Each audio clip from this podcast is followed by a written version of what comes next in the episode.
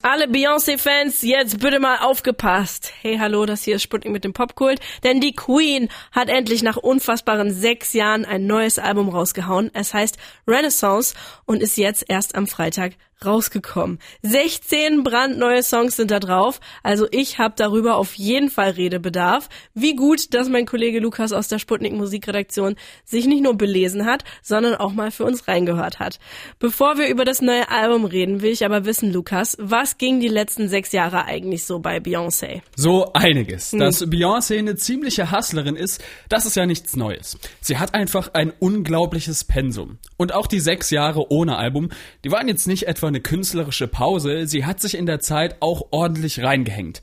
Mit ihrem Mann Jay-Z zum Beispiel hat sie ein Collabo-Album rausgebracht und 2018 hat sie auf dem Coachella Festival einen Auftritt gespielt, der so krass war, dass ihn sich vor Ort 125.000 Menschen angeschaut haben und dass er von mehreren Medien als historisches Ereignis gefeiert wurde.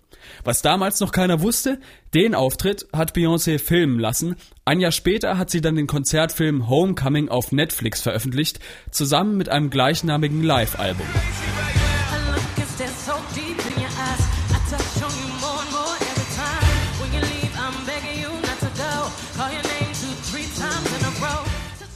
Das Krasse bei dem Film, sie tritt da nicht nur als Sängerin auf, sondern war auch als Produzentin, Autorin und Regisseurin beteiligt. Das war aber nicht ihr einziger Ausflug in die Filmwelt. Ein Jahr später hat sie nämlich als Synchronsprecherin beim neuen König der Löwen mitgespielt und auch musikalisch mitgemacht.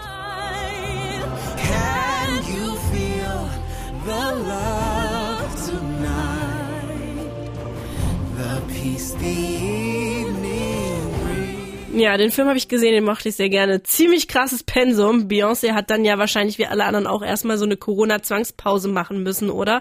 Die hat sie sich ja dann aber auch verdient gehabt, nach dem, was du alles erzählt hast. In der Tat. Aber auch unabhängig davon hat sie wohl gemerkt, dass sie mal kürzer treten muss. Neben ihrem Film- und Musikbusiness hat sie nämlich auch Mode, Kosmetik und richtig viel anderen Kram gemacht. Und da ist es auch bei der krassesten, diszipliniertesten Frau klar, dass so ein 28-Stunden-Tag irgendwann an die Substanz geht. Mhm. Und so ging es auch Beyoncé. Schlafstörungen, Burnout, gesundheitliche Probleme. Da kam ihr so eine Pause und ein bisschen Selfcare mal ganz recht. Lieben wir. Beyoncé ist sowas von zurück, Leute. Und wie? Mit ihrem brandneuen Album Renaissance. Gleich verrät uns Lukas mal, wie die 16 Songs da drauf so klingen und welche es auf eure Playlist unbedingt schaffen sollten. Lukas, auch wenn es bei einem Ein-Stunden-Album wahrscheinlich schwer bis unmöglich ist, kannst du versuchen, die neue Platte in einem Wort zusammenzufassen? Dance. Dance, Dance, Dance. Renaissance ist wirklich einfach ein Tanzalbum. Jeder Track ist einfach mega groovy und vom Sound her ist das Album auch echt facettenreich. Es gibt so Afrobeat, Reggaeton-Rhythmen, Trap-Beats oder auch House, wie in Virgo's Groove.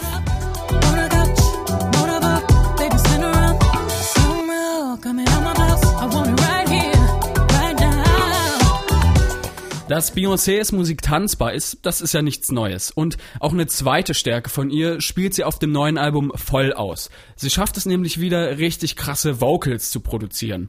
Die vielen Harmonien, die sie immer aufeinander stapelt, das klingt alles einfach ziemlich perfekt. Zum Beispiel im Track Move.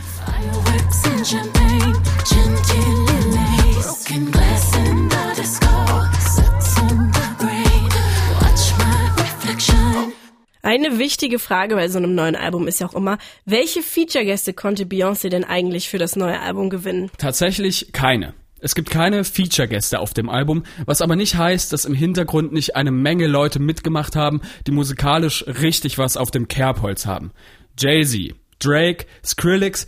Es steckt wirklich jede Menge Talent in diesem Album. Richtig interessant ist aber die Art und Weise, wie Beyoncé der Geschichte der Dance-Musik Respekt zollt. Einmal natürlich dadurch, dass sie viele verschiedene Dance-Genres bedient. Aber es gibt auch hier und da eine kleine Hommage an vergangene Größen, wie zum Beispiel an die 70s Dance Queen Donna Summer im Track Summer Renaissance.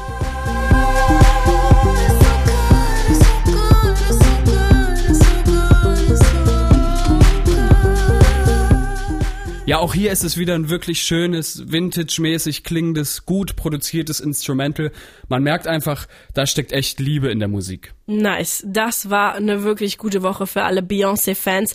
Nach sechs Jahren des Wartens hat sie endlich ihr neues Album Renaissance rausgehauen.